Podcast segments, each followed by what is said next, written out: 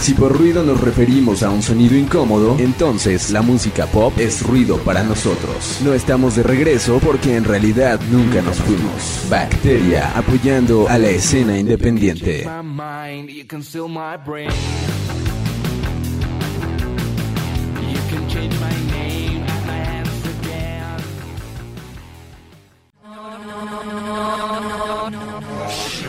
Hey, ¿cómo están? Sean bienvenidas y bienvenidos a este su podcast de confianza, este podcast en el que pues se, se convertirá en un podcast este futbolero, ¿no? Ya, saben que pasaron algunos sucesos hace, hace un par de semanas en el estadio La Corregidora en, México, en este partido entre Gallos Blancos y el Atlas, que dejaron, dejó aparentemente cero muertos. Eh, ponemos ahí un montón de comillas porque en redes sociales circulaban un montón de imágenes y de videos que parecería, parecería, digo yo en mi lógica, con lo que vi, podría decir que sí hubo muertos, pero las autoridades, las autoridades este, federales dijeron que en él, que solamente son heridos, no hubo ningún muerto, y lo mismo dijo la Federación Mexicana de Fútbol, y puso unas sanciones que la neta creo que si su abuela les hubiera dado una nalgada, hubiera sido un peor castigo que las, las sanciones de burla que, que puso la Federación Mexicana de Fútbol al equipo de los Gallos Blancos del Querétaro, ¿estás de acuerdo? una cosa de risa, pero si se han dado cuenta, chequen esto, chequen su entorno, esto pasó el 5 de marzo y estamos a prácticamente dos semanas de, que haya sucedido esto y ya nadie habla de esto, nadie debe de hablar de esto porque son cosas que, pues, son cosas que, que, involucran mucho, muchísimo dinero y pues son cosas de las que no se debería de hablar. Pero bueno, nosotros la neta es que vamos a hablar acerca de la historia, de las grandes tragedias que han sucedido en el fútbol, porque esta no es la primera ni será la última, desgraciadamente la pasión, la pasión eh, por, un equipo de fútbol es, eh, ha llevado a cosas tremendas, aunque no todas tienen que ver justamente con encuentros entre, entre tribunas, también ha habido algunos sucesos pues que no tienen nada que ver con el fútbol, sino simplemente estar en el lugar equivocado, por así decirlo, ¿no? En el momento equivocado. Y tenemos una bella historia, una bella historia al final de, de este túnel, de este túnel sombrío, una bella historia en el que el fútbol hizo una tregua durante la Primera Guerra Mundial. Una historia bastante interesante, bastante, bastante bonita, ¿no? Este, pero bueno, pues el Chacal está en los controles, en la producción de este programa, Andrew Martínez, aquí en el micrófono Big Bacteria, y vamos a comenzar con una de estas primeras tragedias, es la, la, pues, la situación sucedida en Ebrooks Park, en Glasgow, en el año de 1902, y es que esta es la primera gran tragedia de la que se tiene constancia, se produjo justamente en este año 1902 en un partido entre Escocia e Inglaterra en el Ibrox Park de Glasgow. Una de las gradas se derrumbó debido a las fuertes lluvias que había tenido lugar la noche anterior y los aficionados sufrieron una caída de 12 metros. Las consecuencias fueron trágicas, 25 muertos, 517 heridos y en ese año, estamos hablando del año 1902, las gradas consistían en terrazas de madera sostenidas por un marco de vigas de acero que a raíz de este accidente fueron sustituidas en todo el Reino Unido por terrazas con el apoyo de movimiento de tierra o de hormigón armado y fue uno de los primeros pasos determinados a mejorar la seguridad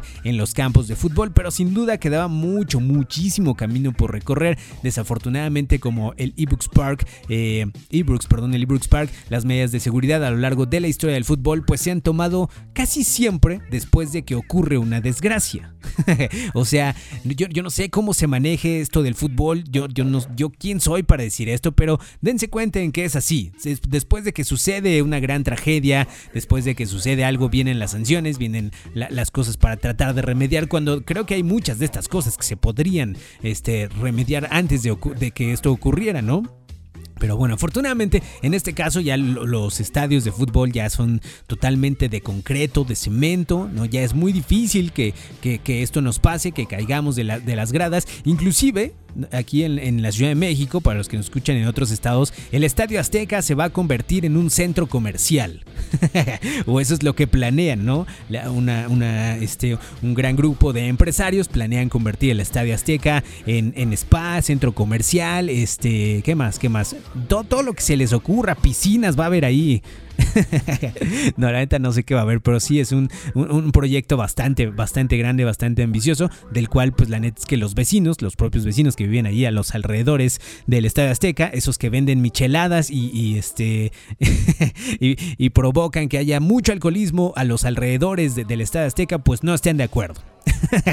es muy raro ver, ver, ver lonas que, que pues se proclaman en contra de, este, de este complejo comercial, ¿no? Pero bueno, veremos qué sucede. Otra de estas, eh, pues de, estos sucesos en el fútbol fue el del Bolton, Bolton Park en Bolton en 1946 y, y por ahí en Nápoles en 1955, que tuvo uno que ver con el otro. En 1946 hubo 44 muertos y 500 heridos en Bolton por peleas multitudinarias en el Bolton Park, eh, en un encuentro entre justamente el Bolton y el Stoke City, nueve años más tarde, como dije en 1955, una nueva tragedia dejó 152 muertos en Nápoles tras unos incidentes provocados por un penalti.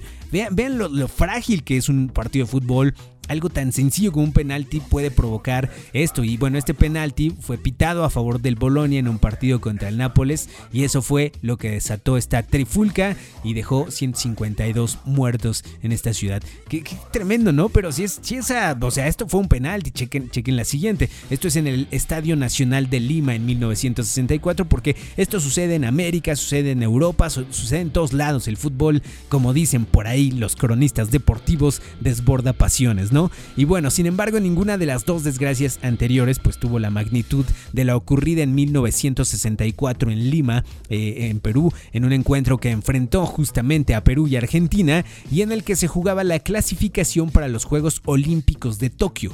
Eh, se disputó en el Estado Nacional que se abarrotó para la ocasión. La asistencia oficial fue de 47.197 espectadores. El combinado argentino vencía por un gol a cero a, a falta de dos minutos del final y en ese instante Perú anotó el gol que ponía el empate en el marcador, pero pero aquí volvió a ser este artífice el árbitro, el árbitro anuló, anuló este gol y ante esta decisión un aficionado, chequen esto, eh, un aficionado saltó al terreno de juego y agredió al, al colegiado, al árbitro a ese, ese sujeto al que su mamá siempre está presente en un partido de fútbol y la policía, aquí estuvo el segundo error, la policía respondió a este ataque soltando a los perros que se abalanzaron sobre este agresor y esta situación, esta situación lo que provocó un sujeto y posteriormente la, la policía pues desató el desconcierto en las gradas y los aficionados de ambos países que hasta ese momento se habían comportado de forma ejemplar y disfrutaban del partido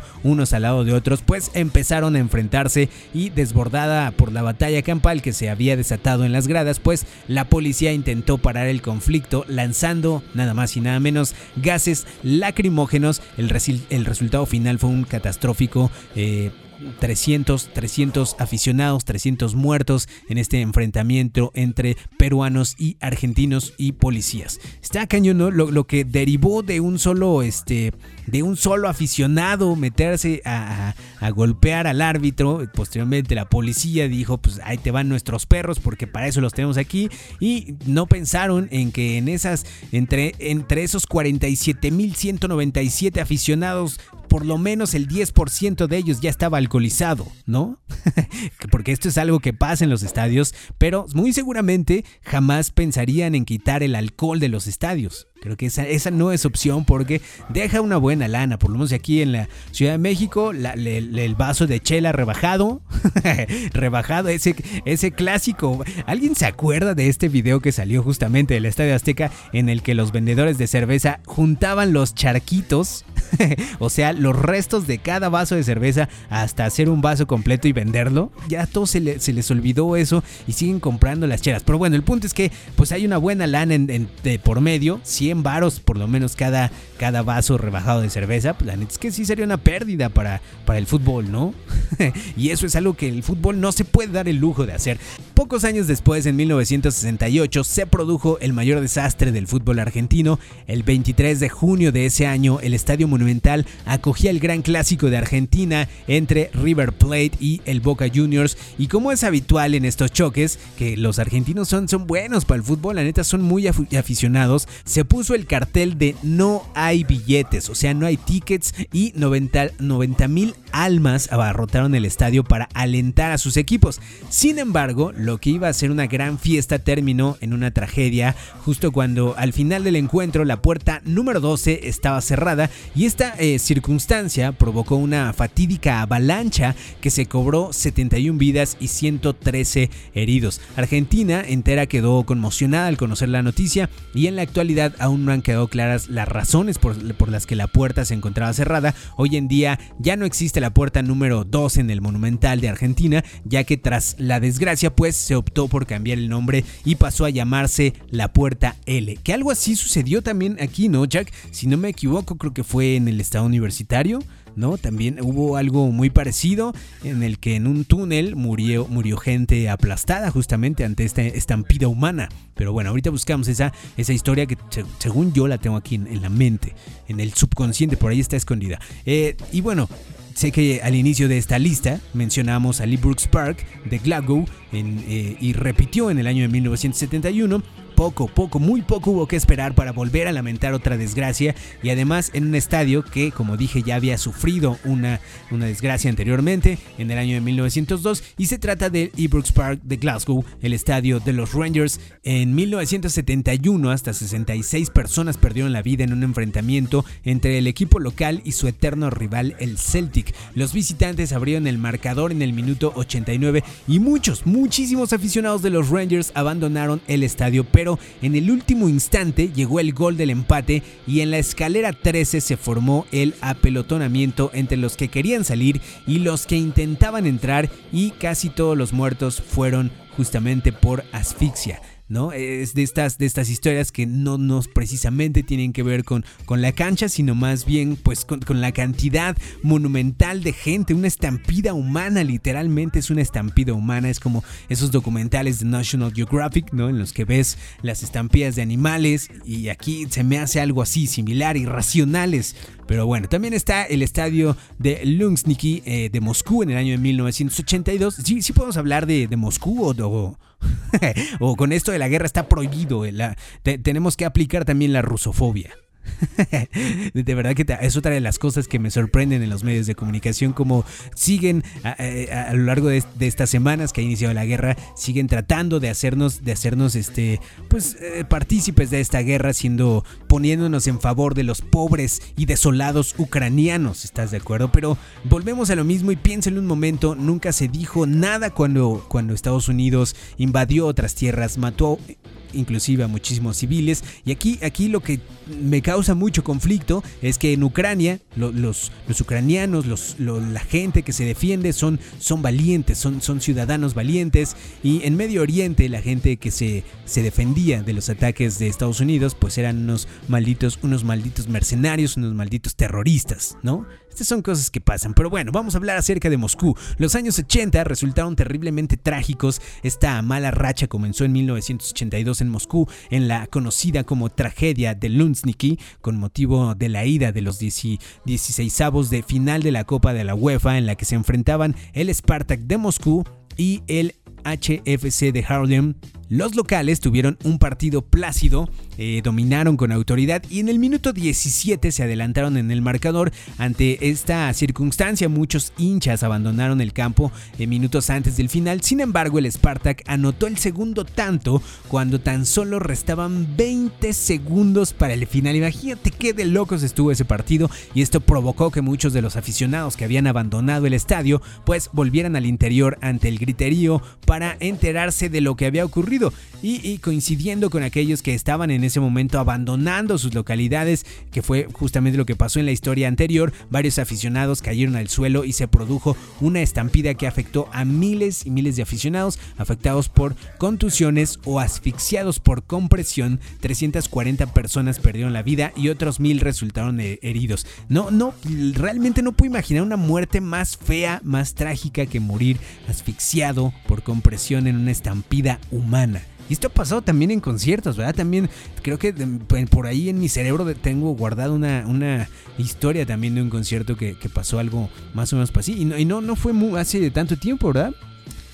pero bueno, eh, el estadio de Bradford en 1985 sin duda es el peor, el peor momento de la historia del fútbol. Fue el mes de mayo de este año, ya que en, ese, en, menos de 20 días ocurrieron, ocurrieron dos tragedias muy graves. La primera se produjo en Inglaterra, concretamente en el Bradford, en un encuentro de tercera división. El equipo de la ciudad celebraba su ascenso un 11 de mayo de 1985, pero lo que iba a ser un día de fiesta, pues se tornó en tragedia. 11.000 espectadores acudieron a la cita, pero a pocos minutos del descanso empezó el desconcierto. Uno de los jueces de línea avisó al árbitro de que pues había iniciado en pequeño fuego en una de las gradas y ya era demasiado tarde. Las llamas se extendieron por toda la, hilera de la, de la grada principal a un ritmo imparable y se llevó consigo 53 vidas humanas y dejó a otras 200 personas heridas. Un incendio, ¿quién, quién hubiera imaginado no un incendio en un estadio de fútbol? Y bueno, días más tarde las investigaciones determinaron que el fuego había sido ocasionado por una colilla mal apagada. El estadio estaba construido sobre bases de postes de madera y debajo de la estructura había basura que se acumulaba desde hace varios años ya. por eso no hay que ser puerco, recoja en su habitación, una de esas pueden morir calcinados. Pero bueno, la caída del cigarro a la basura inició el fuego y la facilidad de los postes de madera pues para arder hizo el resto. El resultado fue una nueva tragedia que podría haberse evitado. Pero como la neta es que si lo piensas en este momento, o sea, dices, sí, qué tan difícil fue haber retirado toda esa basura, ¿no? Pero demasiado tarde, demasiado tarde. También tenemos la historia, la trágica historia del estadio de Hazel de Bruselas en el mismo año 1985, aún conmocionados por los fallecidos de, de Bradford en este incendio pues los aficionados británicos tuvieron que enfrentarse a una nueva desgracia. Esta vez fue en Bélgica, en el estadio del Helsey, el 29 de mayo de 1985. La Juventus, la poderosa Juventus y el Liverpool eh, disputaban la final de la Copa de Europa y miles de aficionados de ambos conjuntos viajaron hasta Bruselas para alentar a los suyos. La prensa había considerado el partido como uno de los mejores de la época, ya que enfrentaba al fútbol inglés cuyos equipos habían logrado siete de las últimas ocho Copas de Europa y el fútbol italiano. En ese momento Italia era eh, vigente campeona del mundo con seis jugadores de la Juve en sus filas y bueno, los radicales de ambos equipos quisieron ser protagonistas y colarse en lo que iba a ser una fiesta del fútbol. Desde primeras horas de la mañana hubo altercados en Bruselas, pero el momento de mayor dramatismo se vivió dentro del estadio cuando un grupo de hooligans atacó a otro de tifosis italianos. Los hinchas ingleses derribaron la valla que separaba a ambas aficiones. Esto le suena familiar y se desató una batalla campal en la que no faltaron navajazos, botellazos y agresiones de todo tipo. Y repito, ¿esto les suena familiar? el conflicto dejó como resultado 39 muertos. Aquí sí dijeron que eran muertos, no, no, no andaban con niñerías de que solamente fueron heridos. La imagen del fútbol quedó muy dañada y desde este incidente se redujo la ausencia de aficionados a los estadios, a los estadios por miedo a los violentos. Eh, los actos violentos, la FIFA tuvo que trabajar duro para recuperar ese prestigio perdido. Eh, afortunadamente la FIFA, la, la, Federación Mexicana de Fútbol en México, pues la tiene muy fácil porque, como siempre se ha dicho, en México pase lo que pase, no pasa absolutamente nada. ¿no? Que es como estas sanciones que, ya, ya hablaremos más adelante de ellos.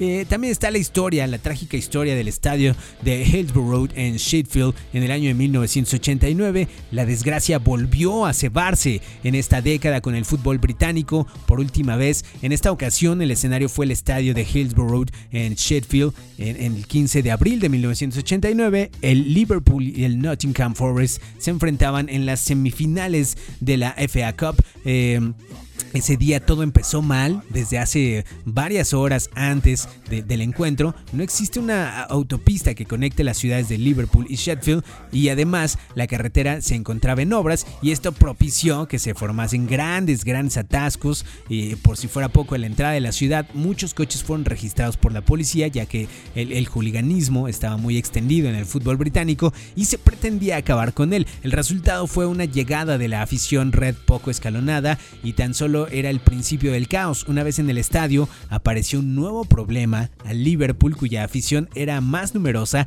se le asignó el fondo con capacidad para 14.600 espectadores, mientras que los hinchas del Nottingham fueron eh, situados en el fondo con capacidad para 21.000 personas. El objetivo de este mal reparto fue el de evitar enfrentamientos ante pues ambas hinchadas y la tardanza de los hinchas en llegar al campo pues propició que eh, a escasos minutos minutos de empezar el partido, pues una enorme multitud se agolpara en la puerta, en la puerta C, en línea recta se encontraba el túnel que daba acceso al, al sector central y bueno, Jason Thompson, el periodista de Liverpool Echo, analiza eh, el estadio en una entrevista concedida al programa de Fiebre Maldini y era, era, dice este brother, en una grada tradicional pero dividida en sectores separados por vallas, eran como jaulas de ganado en vez de un espacio donde la gente se pudiera distribuir. Cuanto más se acercaba la hora del partido, la tensión entre los aficionados de Liverpool y los agentes de seguridad empezó a crecer y fue entonces cuando la policía tomó la decisión fatal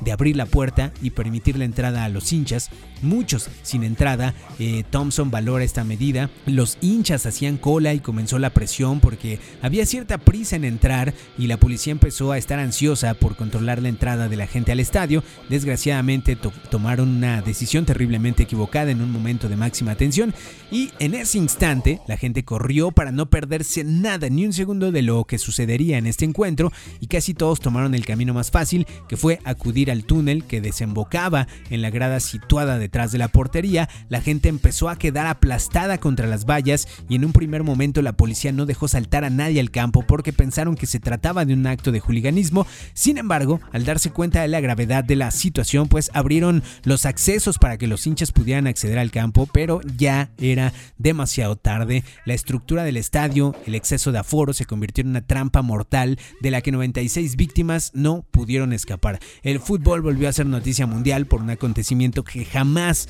debió ocurrir y una vez más tuvo que suceder algo así para que se tomasen algunas medidas y tras ese incidente en el Reino Unido y posteriormente en Europa pues se eliminaron las gradas de pie y se impuso un exhaustivo control de entrada a los estadios. Por eso es que ustedes ven esa diferencia entre los partidos de fútbol europeos en el que dices, wow, ¿cómo es que no hay algo que separe las gradas de, los, jugadores, ¿no? del propio campo de fútbol? Y es justamente esta una de las razones. Esperemos que en algún momento esto suceda en México, pero que sea porque somos gente civilizada, gente del año 2022, ¿no? Eh, seres humanos pensantes que podemos comportarnos como tal y que no tenga que ser por una tragedia como estas. Y bueno, ya por ahí del siglo XXI, en hechos más recientes, tragedias tristemente más recientes, está la tragedia, la tragedia de Ghana en el año 2001, y es que con la entrada del nuevo siglo, el desarrollo de las nuevas tecnologías y los precedentes anteriores, pues las medidas de seguridad en los estadios pues han aumentado de manera muy positiva.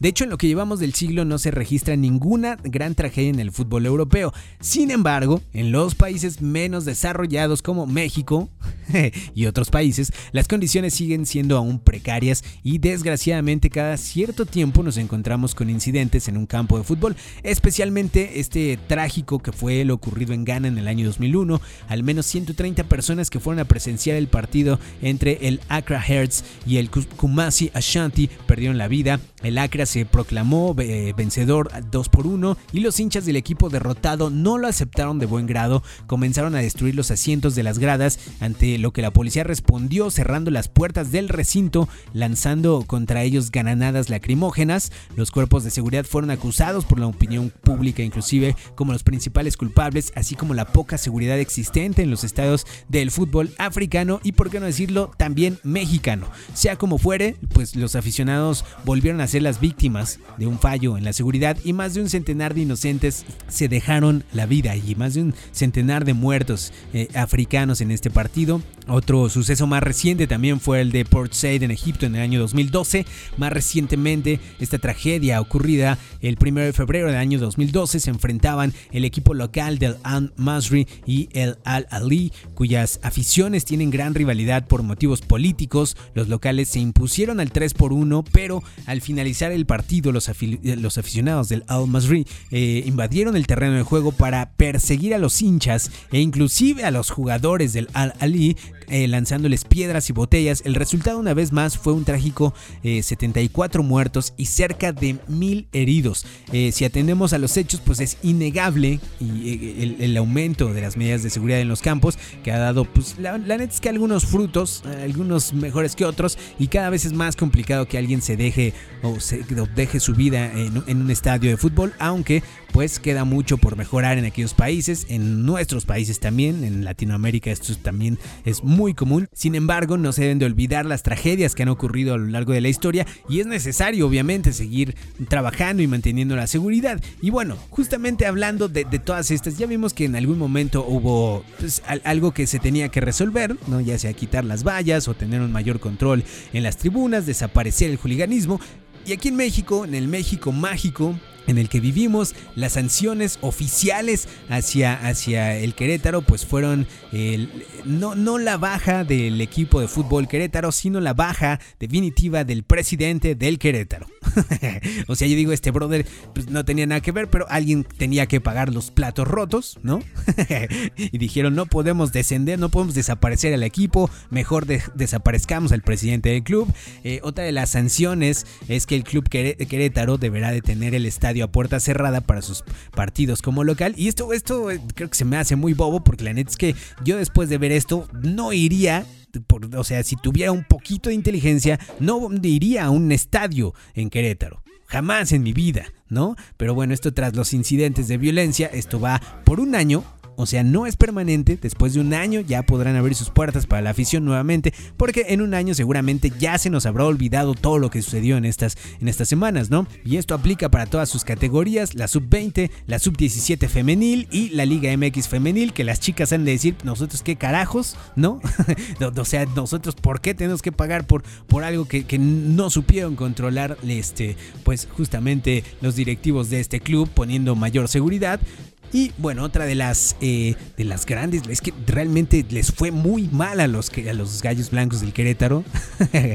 otra de estas, de estas sanciones que no esperábamos fue perder el partido por 3-0. Y es que Jan de Luisa mencionó en la Junta de Dueños de acuerdo al artículo 47 del Reglamento General de Competencia, el Club Gallos Blancos perderá el partido por marcador de 3 a 0. Además, también se prohibirá la entrada al grupo de animación de Gallos Blancos por 3 años en la corregidora. O sea, 3 años no tendremos estas barras, ¿no? Aparentemente, pero después de tres años seguramente volverán, volverá sangre nueva. Las barras no se acaban, los aficionados no se acaban. Y creo que una de las que más da risa es esta multa económica. Digo, para un simple mortal como nosotros, creo que eh, la multa podría parecer que es mucho dinero, pero para un club de fútbol es una baba de perico. Y es que además de las sanciones que ya se implementaron, pues no faltó la sanción económica y será una multa de 1.500.000 pesos para este club, el club de Querétaro, que suena más a chiste que otra cosa, y se tenía que decir así tal cual porque Déjenme, déjenme ir a, mis estadísticas de este año. Ya saben que yo, yo para, los números soy buenísimo. Según este, eh, eh, una página llamada Salary Sport, en la que justamente se pueden ver los salarios de los diversos jugadores de diferentes equipos, pues el Querétaro FC tiene un total de 59 jugadores hasta este año 2022 en su equipo. El jugador con mayores ingresos del equipo es eh, David Cabrera, que gana 230 mil pesos a la semana. ¿Qué demonios haces con 230 mil pesos a la semana. Bueno, yo sí sé qué haría con ese dinero. Pero bueno, Querétaro eh, juega en la Liga de MX, como ya lo sabemos.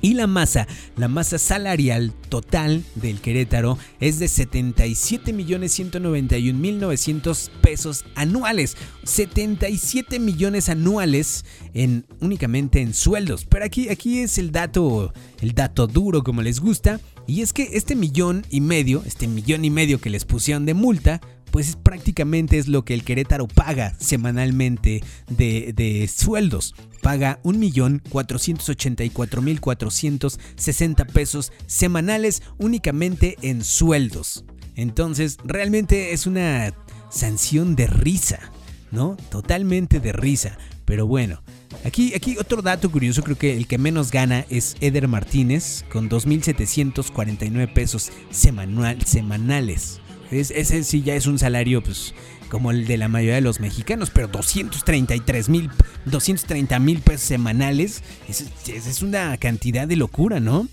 En fin, pues ya no hagamos más corajes, cerremos este este emotivo podcast con uno, una historia, una historia que ya hemos compartido a través de, de, otros programas, que es el partido navideño que detuvo una guerra. Yo sé que estamos en marzo, no estamos ni siquiera a mitad del año, pero bueno, si, si estamos en marzo y comienzan las lluvias, pues ¿por qué no vamos a adelantar la, la Navidad, no? Una bella historia de Navidad.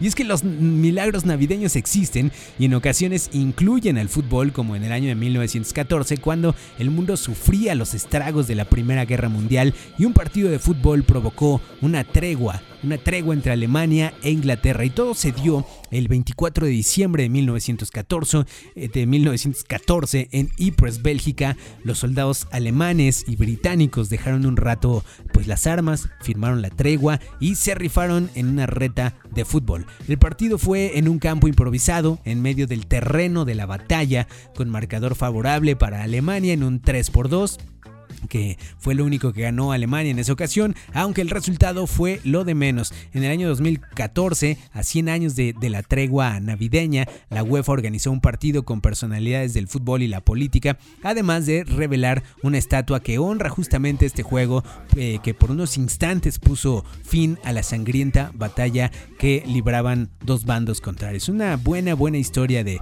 de Navidad, ¿no? Es que ténganlo en mente, no todo en el fútbol está tan mal como parece. Aunque sí, la neta es que hay que pensarlo bien, ¿no? Creo que, lo más trágico es esto, acudir en familia y que, vayas con tu mejor amigo, con, tu hermano, con quien sea y, y, alguno de ellos no regreses. Es como no, no es como que vayas a la, guerra, vas a un partido de fútbol.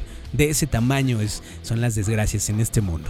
Pero bueno, pues ya nos vamos. Muchísimas gracias a todos ustedes por habernos prestado sus orejas para un nuevo episodio de este podcast. Nos escuchamos la siguiente semana. Yo soy Vic, el chat que estuvo en los controles, en la producción Andrew Martínez. Pásensela bien y recuerden que el podcast nunca muere. Adiós. Este podcast fue editado, escrito y dirigido por Ali André Martínez y es una producción de Artifice. Hazlo tú mismo. Hazlo tú mismo.